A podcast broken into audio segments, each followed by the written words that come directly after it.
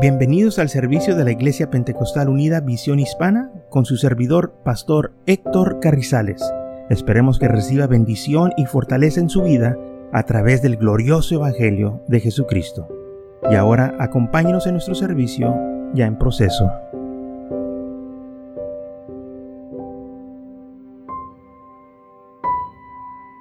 Muy bien, entonces Mateo capítulo 6, versículo 24 dice, ninguno puede servir a dos señores, porque o aborrecerá al uno y amará al otro, o estimará a uno y menospreciará al otro. No puede servir a Dios y a las riquezas.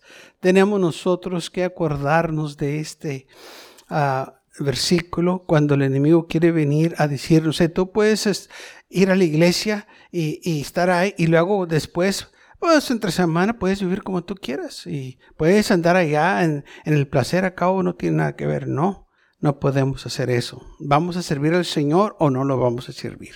Tan fácil así. En Josué capítulo 24, el pueblo de Israel ya había entrado a la tierra prometida.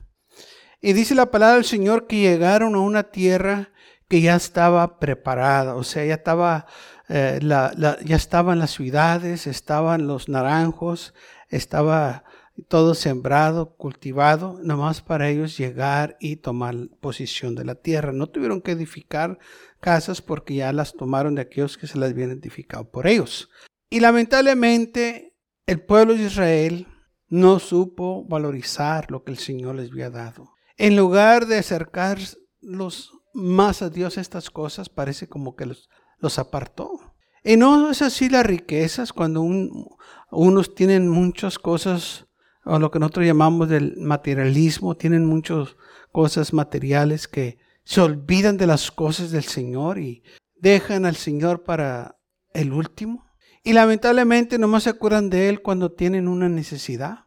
¿Sabe que muchas de las veces me pongo yo a pensar de que quizás esta es la razón por qué ya no vemos tantos milagros como deberíamos de verlos, porque muchas veces la gente recibe milagros, recibe eh, grandes bendiciones del Señor y luego después le dan la espalda al Señor y se van al mundo, porque así ha sucedido.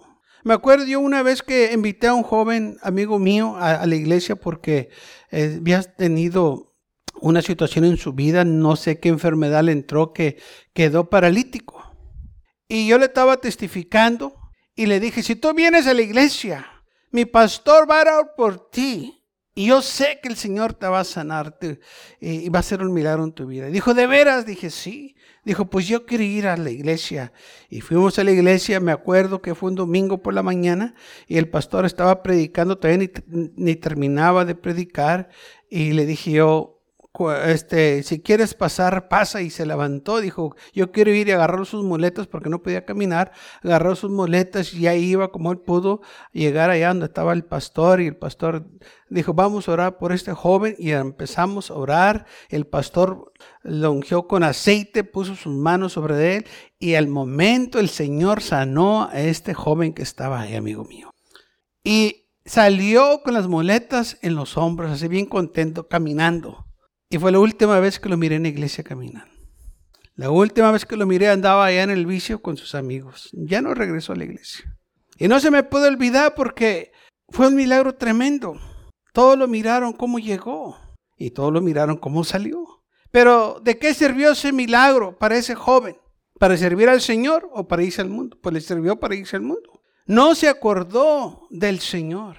¿Quién sabe dónde estará hoy en día? Pero yo sé que él se se ha de acordar de ese milagro que el Señor hizo en su vida. Quizás ha tenido situaciones que ha clamado al Señor y se ha acordado de que él le dio la espalda al Señor y se fue. Y sabe, él no ha sido el único. Ha visto muchos que han recibido milagros, grandes bendiciones y ya no están en iglesia. Se fueron al mundo. ¿Qué pasó? ¿Qué sucedió?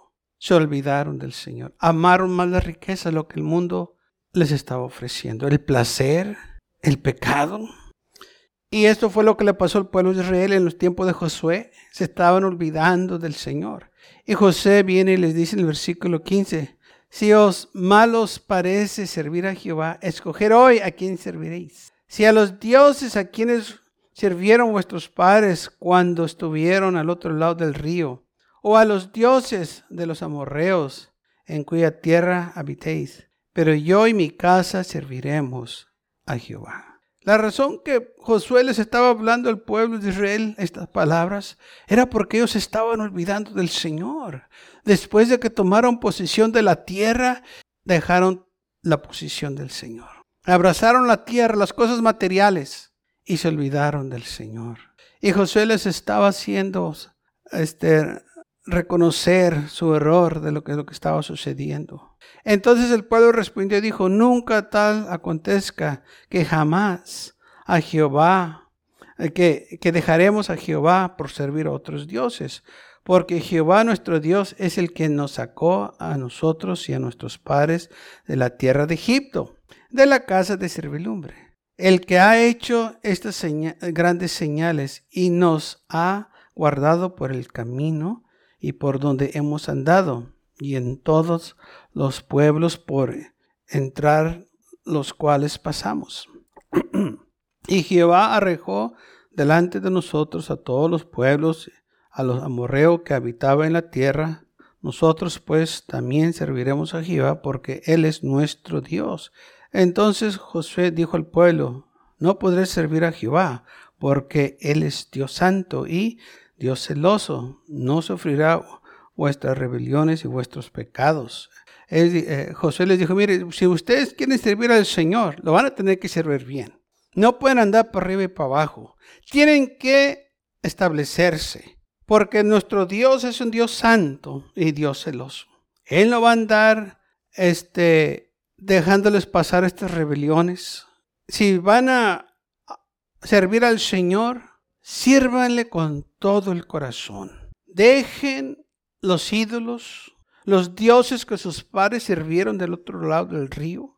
Olvídense de los dioses ajenos. Dice, si, si dejareis a Jehová y sirviereis a los dioses ajenos, Él se volverá y os hará mal y os consumirá después que os haya hecho bien. O sea, no te va a ir bien después de que el Señor te ha bendecido y luego le da las espaldas. No pienses que te va a proteger. No pienses que te va a seguir bendiciendo para que te apartes de Él. Y entonces nosotros aquí leemos cómo este pueblo de Israel se estaba apartando y José los estaba haciendo que reconocieran lo que estaba sucediendo. Y el pueblo dijo a José, no, sino que a Jehová serviremos. Y José respondió al pueblo, vosotros sois testigos contra vosotros mismos de que habéis elegido a Jehová para servirle. Y ellos le respondieron, testigos somos. O que ustedes declararon que le quieren servir, vale más que le sirvan. Sean ustedes, todos aquí los que están comprometiéndose, sean honestos con lo que están diciendo. Ustedes se están comprometiendo. Esto es algo serio. ¿Sabes? Sirviendo al Señor es algo serio. Lamentablemente muchos no lo toman así. Piensan que puede ser lo que quieran. Acabo dice amor, Dios perdona todo. Dice también la Biblia, no tentes al Señor tu Dios. No lo tentes. Terrible cosa es caer en manos del Dios vivo. Y esto fue lo que sucedió con el pueblo de Israel muchas veces. Y la cosa era, hermano, que cuando todo le estaba yendo bien, se olvidaban del Señor. Venían el enemigo, los filisteos, los amorreos y los atacaban y clamaban a Dios por ayuda. Ahora sí le vamos a servir, no más que nos salve, no más que nos libre de, de las manos de nuestros enemigos. Y venía el Señor los libraba. Y con el tiempo, ¿sabe qué es lo que sucedía? Se olvidaban y regresaban para atrás a lo mismo, sirviendo dioses ajenos. En 1 Samuel capítulo 7, Samuel también se topó con esta situación con el pueblo de Israel. Samuel capítulo Primer libro de Samuel, capítulo 7, versículo 3 dice, y habló Samuel a toda la casa de Israel diciendo, si de todo vuestro corazón os volvieses a Jehová, quitar los dioses ajenos y a Astrot de entre vosotros y preparar vuestros corazones a Jehová, y solo a él servir y os librará de la mano de los filisteos. Entonces los hijos de Israel quitaron a los Baales y a Astrot y sirvieron solo a Jehová. Ahora, ¿qué estaban haciendo estos uh, Baales ahí? O sea, estas imágenes de, demonios entre el pueblo de Israel. ellos les estaban sirviendo, se estaban inclinando a estas imágenes que el Señor les había dicho muy claro, no tendrás dioses ajenos delante de mí, no harás imágenes. ¿Y qué fue lo que sucedió? Bueno, quizás ellos no hicieron estas imágenes. Los amorreos las hicieron, pero ellos estaban sirviendo las imágenes de los amorreos, los ídolos de los paganos. Los baales, cuando dice baales, eh, eh, eh, son, son figuras diabólicas.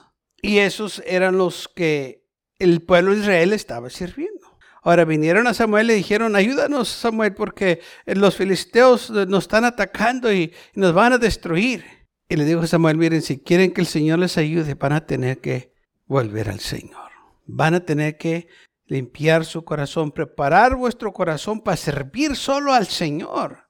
No pueden estar sirviendo al Señor y a los Baales, al diablo y al Señor a la misma vez. Pero, ¿sabe? Ellos pensaban que lo podían hacer. Y lamentablemente esta mentalidad todavía existe hoy en día. Que muchos piensan que pueden ir a la iglesia el, domingo por la mañana, servir al Señor y, en, y entre semanas vivir como ellos quieran. No se puede así. No podemos vivir medio tiempo o tres cuartos del tiempo. Tiene que ser tiempo completo en el Señor. Como dijo el Señor, no puedes servir a Dios y las riquezas del mundo o las riquezas. No puedes servir a dos amos. ¿Vas a amar a uno y vas a aborrecer al otro o vas a amar a aquel y menospreciar este? Pero no puedes estar amando a dos amos. Y el pueblo de Israel es lo que estaba haciendo. En Primera de Reyes, de nuevo, se encuentra la historia donde Elías se enfrentó contra 400 falsos profetas de Baal. De nuevo el pueblo de Israel se había apartado del Señor. El rey Acab y Jezabel estaba reinando en ese tiempo. En primer libro de Reyes, capítulo 18, versículo 23, eh, hay un reto. Elías reta a los profetas falsos de Baal. Y si aconteció, Elías, y acercándose Elías a todo el pueblo, dijo, ¿Hasta cuándo clarificarás vosotros entre dos pensamientos? Si Jehová es Dios, seguirle, y si Baal, ir en pos de él. Y el pueblo no respondió palabra le dijo Elías, eh, ¿hasta cuándo van a estar divididos entre dos pensamientos? ¿Qué, es lo que van a hacer? Hagan una decisión. ¿Van a servir al Señor o van a servir a Baal? ¿Sabe que el, el enemigo se ha metido y ha pervertido muchas de las cosas que nosotros usamos para servir al Señor en la iglesia y, y se, han, metido cosas en, el, en la iglesia que son del mundo. Y la gente las mira como que son del Señor y no son del Señor. Y eso fue lo que pasó aquí en los tiempos de Elías. Ellos estaban imitando muchas cosas que el pueblo de Israel decía, pero para engañarlos. Y por eso dice aquí la palabra del Señor que eh, Él se acercó al pueblo y le dijo, eh, ¿hasta cuándo van a estar ustedes así en esa situación? Ustedes tienen que hacer una decisión, ¿van a servir al Señor o no? No, pues es que no, no puedes quedar bien con este y con este. ¿Vas a quedar bien con este y mal con este? ¿O vas a quedar bien con este o mal con este? Y que Elías los hizo que hicieran una decisión, que es lo que van a hacer eh, en este reto. Y cuando les preguntó, ¿hasta cuándo van a estar así? Si el pueblo no respondió palabra. No podían ser una decisión porque estaban todos confusos. Elías volvió a decir al pueblo, solo yo he quedado eh, profeta de Jehová, más los profetas de Baal, hay 450 hombres. Dénose pues dos bueyes, y escojan ellos uno, y córtalo en pedazos, y pónganlo sobre leña, pero no pongan fuego debajo. Y yo prepararé el otro buey, y lo pondré sobre leña, y ningún fuego pondré debajo. Invocar luego vosotros el nombre de vuestros dioses, y yo invocaré el nombre de Jehová. Y el Dios que respondiere por medio de fuego, ese sea Dios. Y todo el pueblo respondió diciendo, bien dicho. Entonces Elías dijo a los profetas de Baal, escojáis un buey y preparadlo vosotros primero, pues que sois los más, e invocaré el nombre de vuestro Dios, mas no pongáis fuego debajo.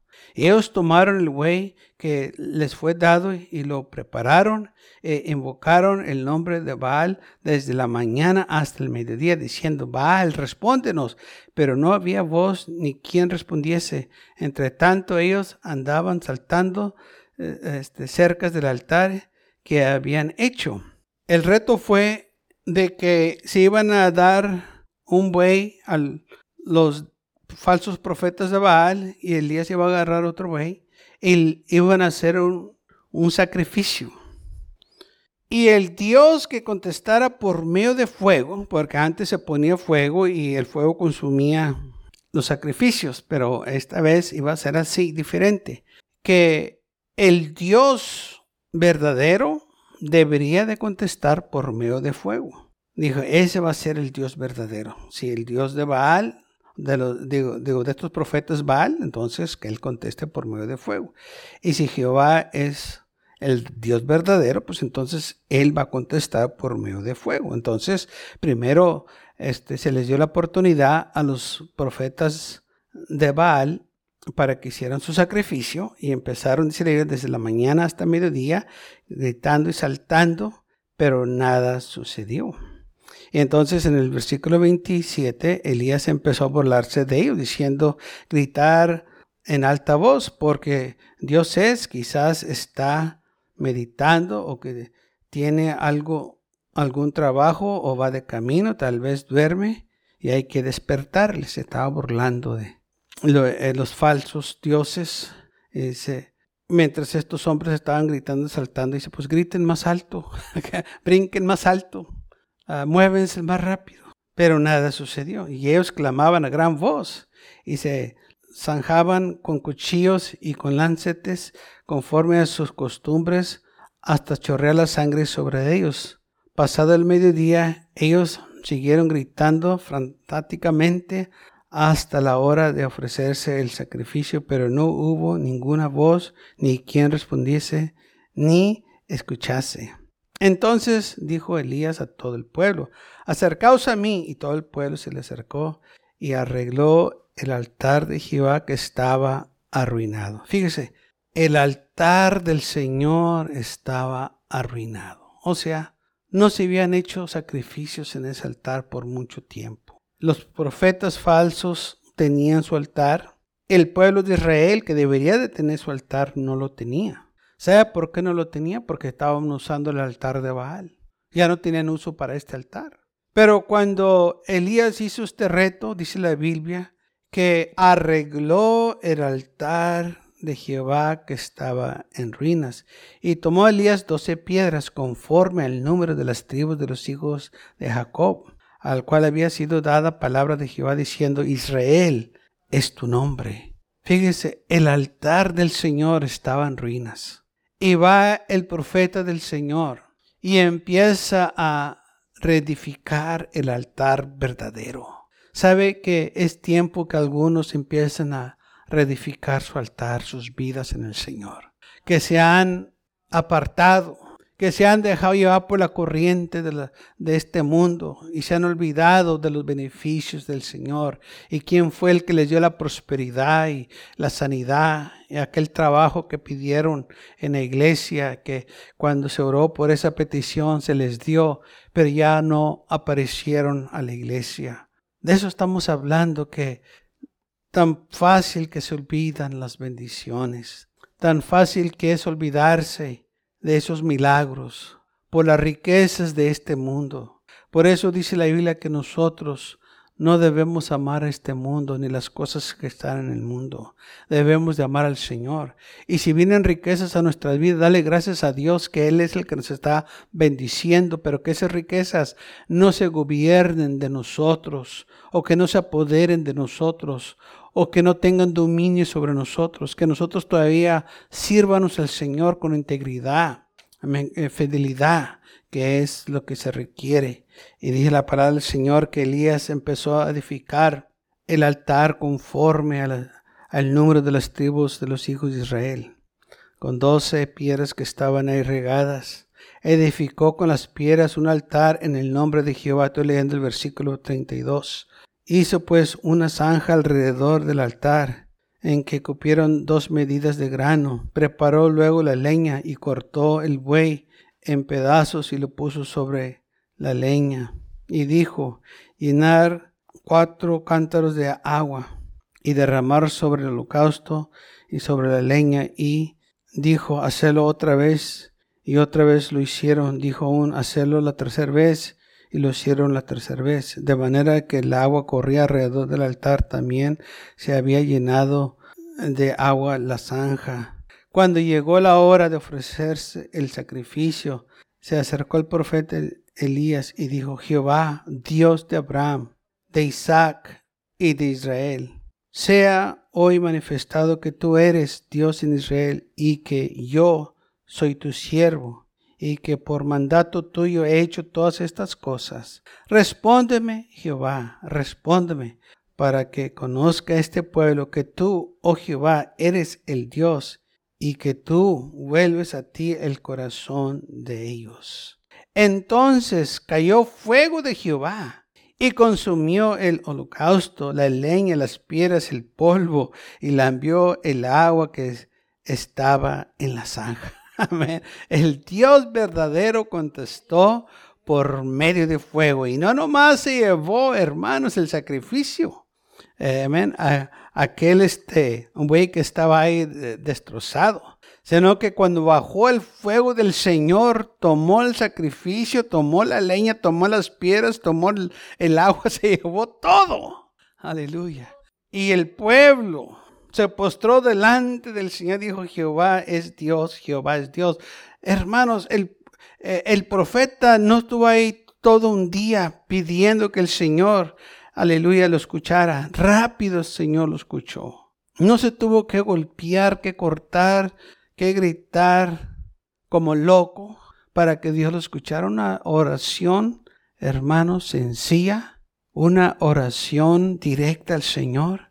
¿Y sabe por qué no tuvo que gritar y saltar y hacer todas las cosas? Porque él tiene una relación ya con el Señor. El Señor ya lo conocía. ¿Sabe que cuando nosotros sirvemos al, al Señor, no tenemos nosotros que estar, Señora, ¿te acuerdas de mí? ¿Sabes quién soy? No, porque Él sabe quién eres tú. Si tenemos una relación con el Señor, Él conoce quién somos nosotros. Pero Él quería que este pueblo supiera que Él era el siervo del Señor. Dijo, Señor, yo solo he quedado aquí, pero yo soy tu siervo. Dice, respóndeme para que este pueblo sepa que, pues que yo soy tu siervo. Y el Señor le contestó. El Señor sabía quién era Elías. ¿El Señor lo conoce a usted? ¿O conoce usted al Señor? ¿Sabe que mucha gente no lo conoce? Porque cuando le pasan cosas, no saben qué hacer. Bueno, uno, sí, corren con el doctor para que les den medicamento, para calmarse. Pero cuando uno conoce al Señor, lo primero que hacemos es clamar a Él, Señor, tú conoces mi necesidad. Tú sabes por qué estoy pasando estas cosas y yo sigo firme contigo, Señor. Eso es cuando tenemos una relación con el Señor. No tenemos que decirle a todo el mundo, ora por mí, ora por mí, no, porque nosotros sabemos orar. Y cuando le pedimos a la iglesia que ore por nosotros, lo estamos haciendo porque así la Biblia nos dice que cuando venganos a la casa de Dios, que oren unos por los otros. Porque cuando la iglesia se une, cosas grandes pasan. Y luego cuando alguien más necesita oración, nosotros nos unimos con ellos para que el Señor les dé la victoria. Aleluya. Para eso es nuestra iglesia, para que nos ayude, hermanos, a, vencer la batalla, que oren por nosotros, porque es lo que dice la palabra del Señor. Pero nosotros tenemos que tener esa relación personal con el Señor. Y no decir, Señor, ¿te acuerdas quién soy? que Él sepa quién somos nosotros. Y sabe cómo va a saber cuando, y usted también va a saber cuando tiene esa relación personal con Él, que habla con Él todos los días. Y la relación con el Señor no es que estemos hincados 24 horas al día, 7 días de la semana, sino que háblenos con Él cuando estamos trabajando, cuando estamos meditando, cuando estamos, aleluya, más haciendo nuestro crecer, estamos hablando con Él, meditando sus cosas. Podemos estar, hermanos, todo el tiempo al tanto de las cosas del Señor porque le servemos a Él. Alguien diga gloria a Dios. Y sabe que esto es muy importante porque así no estamos nosotros vagando, pensando de otras cosas, sino que estamos enfocándonos en el Señor. Nuestro corazón está firme en las cosas del Señor. Estamos meditando cómo va a ser el servicio. Estamos meditando de la oración. Estamos meditando del mensaje que se dio la semana pasada, de la enseñanza, ah, de lo que se dijo, del testimonio que, que aquella persona dijo que impactó nuestras vidas. De esas cosas nosotros pensamos. De esas cosas, hermanos, son las, las que nosotros ah, valorizamos, que cuando estamos solos o vienen situaciones en nuestras vidas, nos acordamos de lo que escuchamos en la iglesia. Decimos, gracias Señor, porque me acuerdo en una enseñanza que dijiste que esto podía pasar, pero también me acuerdo de tus promesas que tú vas a estar conmigo hasta el final, que no me vas a dejar y no me vas a desamparar. Amén. Eso son lo que, hermanos, nos ayuda a seguir peleando la buena batalla. Porque la Biblia nos dice que estamos en una batalla espiritual, que somos soldados de Cristo y un soldado todo el tiempo tiene que estar listo para la batalla. El enemigo va a atacar de diferentes maneras, diferentes formas, no tiene tiempo Ah, puede atacar en la mañana, en la tarde, mediodía, eh, puede usar a cualquier persona que venga contra nosotros. Por eso nosotros tenemos que estar vigentes, tenemos que estar listos para el ataque, sirviendo al Señor todo el tiempo. Porque muchas de las veces cuando todo va bien, gente se olvida del Señor. Gracias por acompañarnos y lo esperamos en el próximo servicio. Para más información, visítenos en nuestra página web macallen.church. También le invitamos que nos visite nuestra iglesia que está ubicada en el 2418 Bowman Avenue con esquina calle 25 en McAllen, Texas 78501.